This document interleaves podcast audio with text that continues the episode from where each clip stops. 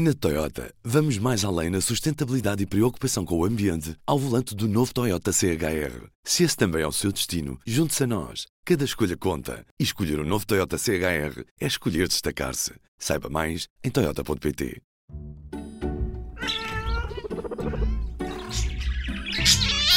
Cuidado com pets. Olá, eu sou a Ana Isabel Ribeiro. Estamos de volta para mais um episódio do Cuidado com o Pet. Esta semana falamos sobre um tema que dá cabo da cabeça de muitos donos, principalmente na primavera: as alergias dos animais. Os cães e gatos podem ser alérgicos a várias coisas, como por exemplo o pólen ou a relva, por isso é importante que saibas como os ajudar.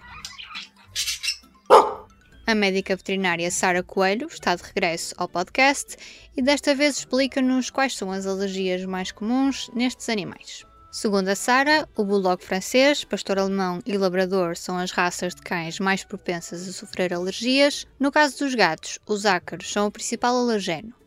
A asma felina, motivada pelo fumo do tabaco, também é uma doença comum. Fica aí para ouvir a conversa. Sara, as alergias sazonais são mais frequentes nos cães ou nos gatos?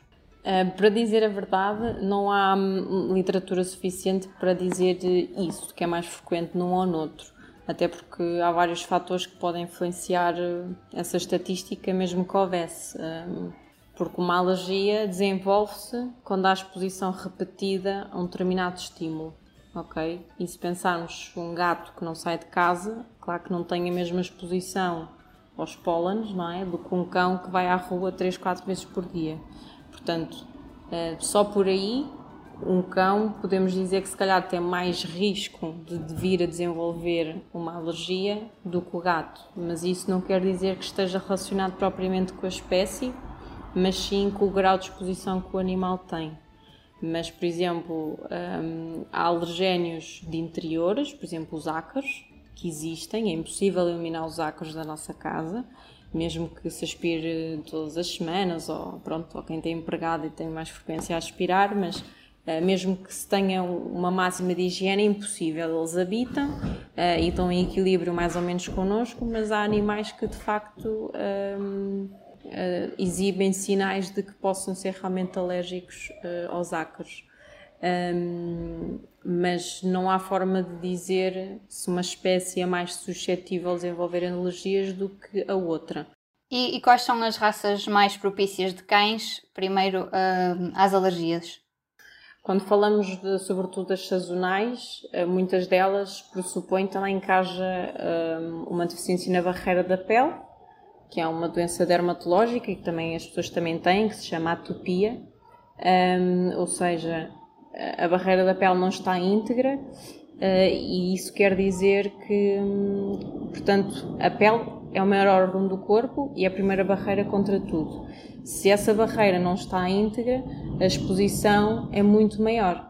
Portanto, há mais suscetibilidade, sim, então, de o animal, não em número de vezes, mas digamos que a intensidade da exposição sendo maior, possa vir a desenvolver alergia a esse estímulo. Um, raças muito típicas, bulldogs franceses, labrador, pastor alemão, portanto as raças da moda, na verdade, podemos dizer assim, uh, são raças que no nosso dia a dia, pelo menos no meu dia a dia no hospital, que são as mais típicas de, de desenvolver alergias sazonais.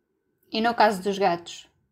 Dos gatos, uh, existe mais de, lá está, de, de, de estímulos interiores, e é engraçado que o gato pode vir a desenvolver, mas isso já falámos que os gatos são assim uma espécie fora do, da caixa. Um, por exemplo, fala-se de asma felina, mas nunca falamos de asma, de asma canina. E há fatores que podem levar sim a um gato a desenvolver asma felina, um, sobretudo quando há fumadores em casa, ok? Isso é um fator um, e muitos deles, eh, quando vamos a, a, falar com os donos, percebemos que há esse fator e, e às vezes é difícil eliminar completamente, não é? Porque mesmo que a pessoa fume na varanda, a pessoa entra em casa e tem o cheiro, portanto o fumo e o alergénio continua na pessoa e depois vai mexer no gato ou o gato dorme com a pessoa, o gato está sempre exposto a esse estímulo. Um, Mas, mas nos gatos é, é mais comum, eu diria que na minha experiência do dia a dia e da casuística, asma felina sim e alergia aos ácaros. Se calhar eu diria que só 30% dos cães, isto estou, pronto, é um número assim um bocadinho de minha noção do nosso hospital, um, é que chega a saber exatamente o que é que o animal é alérgico. Ok? Porque um, é um exame que pronto, é dispendioso um, e no fundo o tratamento é um, quase o mesmo, não sabendo exatamente o que é. Pronto. Uhum. Daí que há, muitas, pronto, há muitos casos em que nós não chegamos a saber e controlamos é mais os sintomas e não vamos à base do problema, que é uh, desabituar o sistema imunitário a reagir dessa forma exagerada. Já teve cães que são alérgicos à relva, por exemplo? Já, sim. E que tinham tanta comichão que se ainda iam coçar à relva e, portanto, este era um ciclo que nunca mais acabava. Ok? Pronto, esses casos é importante sim descobrir o que é que é, porque tal como nas pessoas, se nós só soubermos o que é exatamente, pode-se formular uma vacina uh, que é só para esse animal, portanto é específica para esse animal, para o sistema imunitário desse animal. Esse processo chama-se imunoterapia, que depois no fundo é dar uma vacina de forma contínua durante algum tempo, e estou a falar de anos, não é dois ou três meses, Uh, para quê? Para desensibilizar o sistema imunitário, para o sistema imunitário perceber que o contacto com a relva não é o apocalipse e que não precisa de, de ter uma reação exagerada. Não resulta em todos os cães, ok? Não há uma eficácia de 100%, tal como não há nas pessoas, mas, hum, mas a relva, pronto, sobretudo pessoas têm um sítio exterior e o cão vai lá todos os dias, é um dos casos que faz sentido fazer a investigação até ao fim, porque isso possibilita que o cão passe a ir à relva e que, pronto, e que o corpo não comece, não fique revoltado. Quais são os sintomas de uma alergia à relva ou a qualquer outro? Uh, sobretudo comichão, prurido intenso, ok? E, há, e o nível de prurido, há escalas de prurido. Uh, há animais que têm um prurido de tal forma que não dormem. E atenção que o prurido é uma coisa que hum, é fácil desvalorizar quando não é connosco, mas ter comichão é horrível e tira qualidade de vida, não é? Imaginem não dormir por terem comichão. E há cães que não dormem para se coçar. Uh, há cães que param de comer para se coçar. Há cães que param de brincar para se coçar. E quando estamos a falar dessas atividades que é suposto existirem uh, quase ininterruptas, não é? Um cão está a brincar, está a brincar, é suposto estar focado nessa atividade. O ele parar para se coçar é porque tem que ser um prurido uh, que ele não se consegue Intenso. abstrair.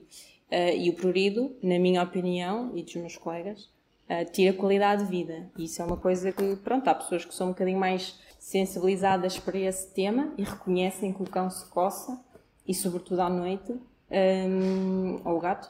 Mas há muita gente que nós na consulta percebemos que o cão e o gato têm prurido e quando questionamos já muitos donos, ah sim, mas ele sempre foi assim, mas ele está bem mas tem comichão. E a comichão é chata. Pronto. E também podem ficar com os olhos assim a lacrimejar e com o nariz seco, como nós? Seco não, mas com corrimento sim, com corrimento transparente, espirros.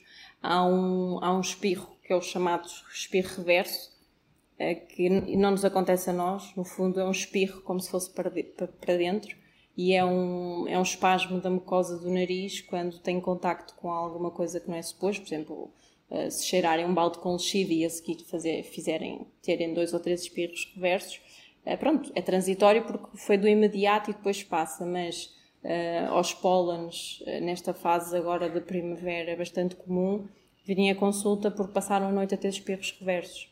Pronto, mas isso é porque realmente tiverem contacto com qualquer coisa e o nariz está, está a querer expulsar uh, o estímulo, não é? Não é que ele esteja lá, mas como teve em contacto é a forma de, de expulsar. A nível de, de pele, comichão, prurido, e há cães que, quando o prurido é muito intenso, podem-se automutilar mesmo, fazer feridas.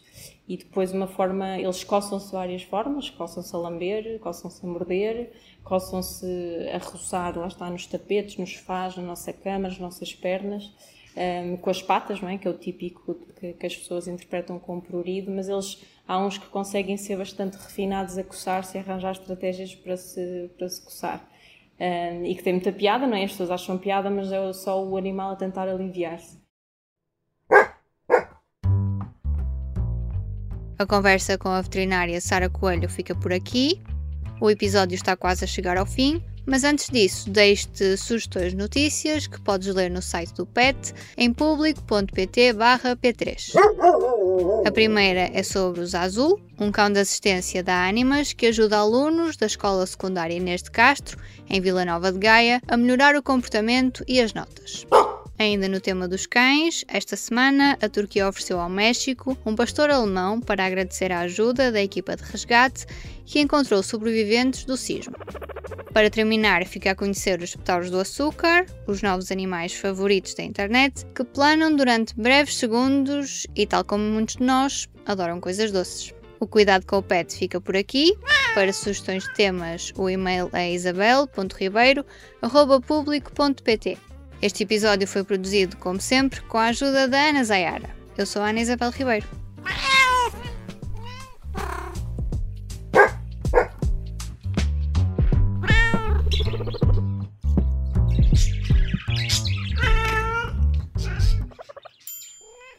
O público fica no ouvido.